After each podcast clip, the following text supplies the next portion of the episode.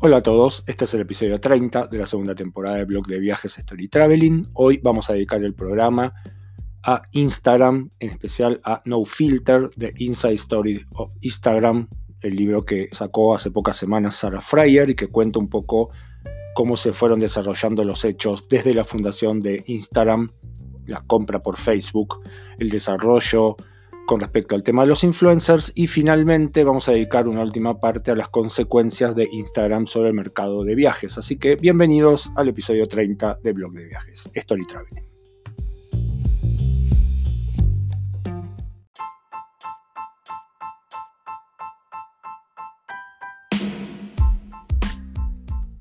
El proyecto inicial de Kevin Systrom y de Mike Krieger, que son los fundadores de Instagram, era muy preciso. Era un proyecto enfocado en la fotografía, con mucha selección manual de contenidos interesantes y particular atención por la creatividad.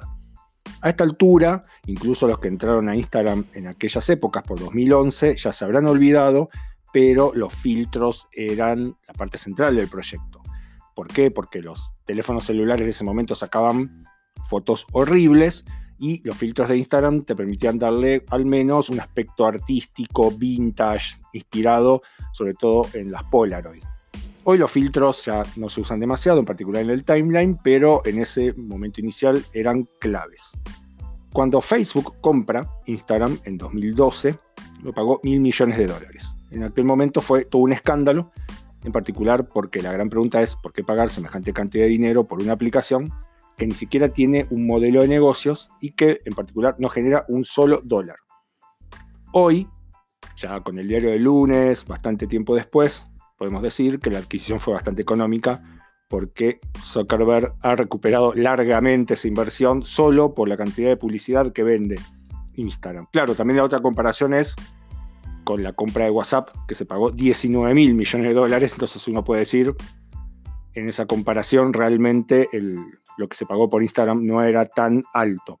¿Por qué vendieron en 2012 Sistrom y Krieger? A pesar de que los inversionistas iniciales de Instagram le decían que no vendieran todavía. Bueno, la empresa tenía solamente 11 empleados y en ese momento ya no sabían qué hacer para poder seguir sosteniendo la parte técnica de Instagram. La aplicación había crecido enormemente en tráfico y los servidores estaban siempre estresados una de las anécdotas que aparece en el libro es que cuando se suma a Justin Bieber, la aplicación directamente se caía cada vez que Bieber publicaba fotos, a tal punto que tuvieron que dedicar un servidor casi completo únicamente a la actividad de Krieger. El proceso de venta de, a Facebook en realidad fue muy complicado, en particular por el enojo de algunos de los inversionistas iniciales. El principal fue Jack Dorsey, que es el actual CEO de Twitter, que fue uno de los que Systrom consultó para esa inversión inicial. Dorsey aportó 250 mil dólares como para que Systrom pudiera comenzar con Instagram, con, sobre todo con el proceso de, expansión de Instagram. Dorsey era un usuario bastante eh, habitual de Instagram en aquellos años. Twitter intentó comprar. Instagram se dice, al menos Dorsey afirma que el ofrecimiento fue de alrededor de 700 millones de dólares. Sistrom siempre lo negó, dijo que nunca hubo una oferta formal. Finalmente optó por venderlo directamente a, a Mark Zuckerberg y a Facebook. Las consecuencias, Dorsey borró su cuenta de Instagram y cortó toda relación con él. Un punto interesante, Kevin Systrom fue empleado de Obvious, que fue la empresa que desarrolló primero Audio, que era una plataforma de podcast que fracasó, y después Twitter. En aquel momento, Dorsey y Sistron se llevan bastante bien y esa fue una de las razones por las cuales Dorsey finalmente terminó aportando una parte del dinero para arrancar con Instagram.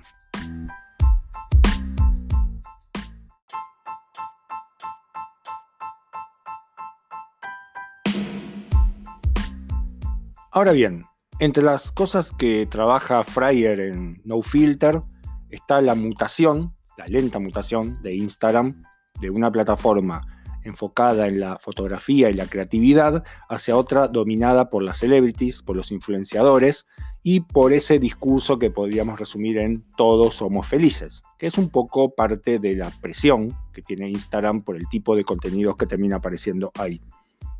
En el libro de Fryer aparecen los primeros ejemplos de influenciadores que en realidad surgieron casi de casualidad por las recomendaciones que hacía Instagram en la sección que curaba todos los días. Instagram tenía en principio su oficina en Estados Unidos y una oficina en Londres, nada más en sus primeros tiempos. Entonces había mucha curación manual por parte de los empleados de Instagram.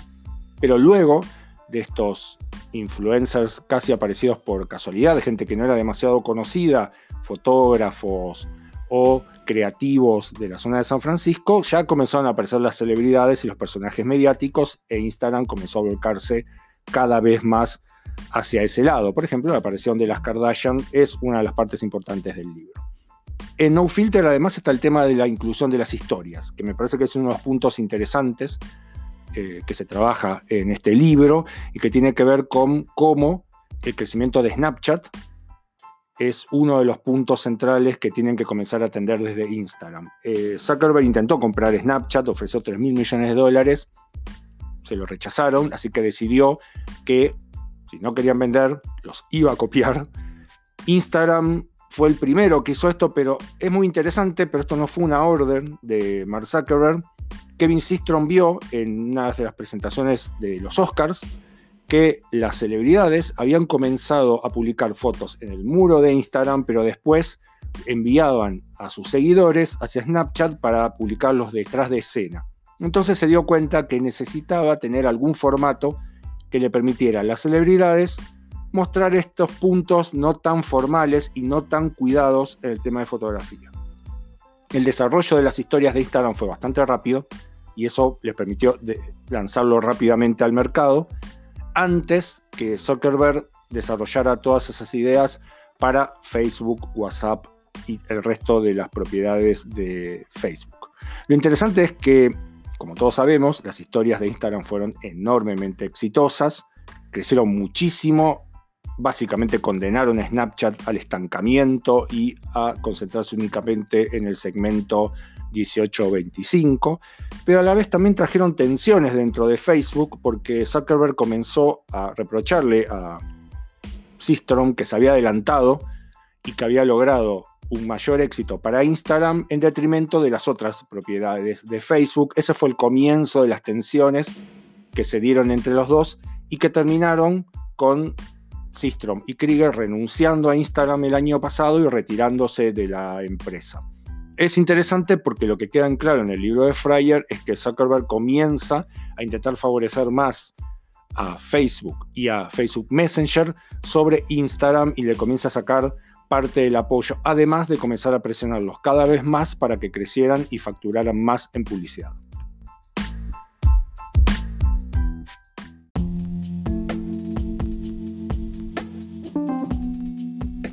Este es un podcast dedicado al mercado de viajes, así que una de las partes que más nos va a interesar del libro de Fryer es la que dedica a la relación entre Instagram y el turismo. Según Fryer, el crecimiento del mercado de viajes en el periodo posterior a 2015 se debe sobre todo al impulso dado por las redes sociales y por los viajeros más jóvenes.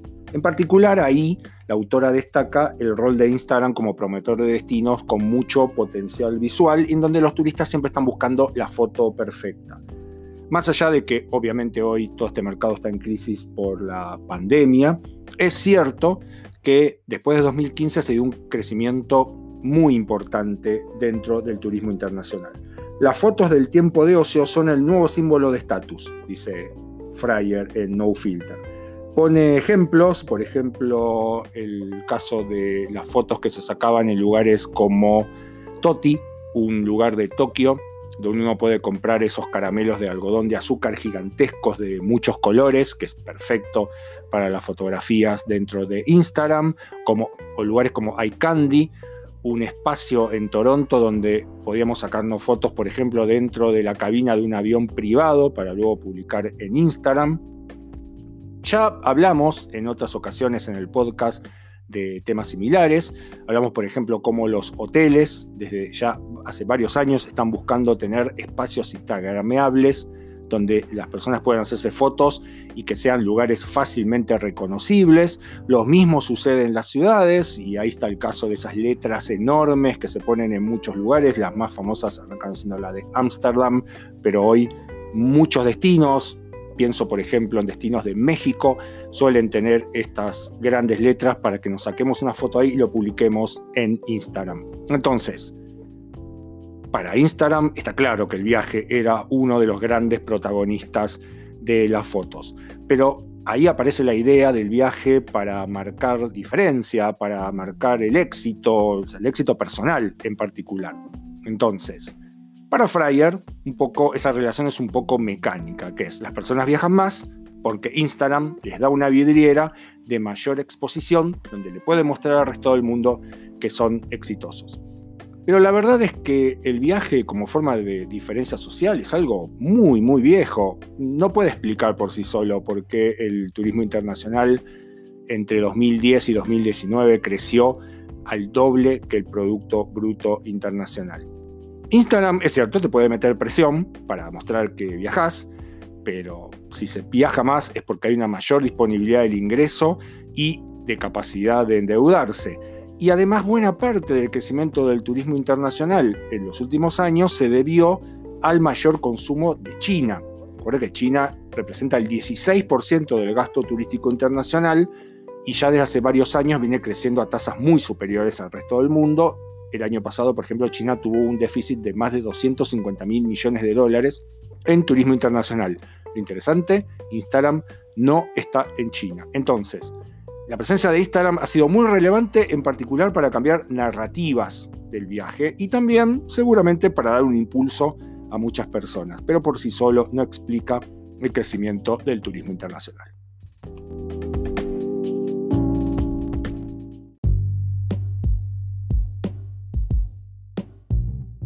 Hasta aquí el episodio 30 de la segunda temporada de Blog de Viajes Story Traveling. Este programa estuvo dedicado íntegramente a Instagram y a No Filter, el reciente libro de Sara Fryer. Nos escuchamos pronto en la ya tercera temporada de Blog de Viajes Story Traveling.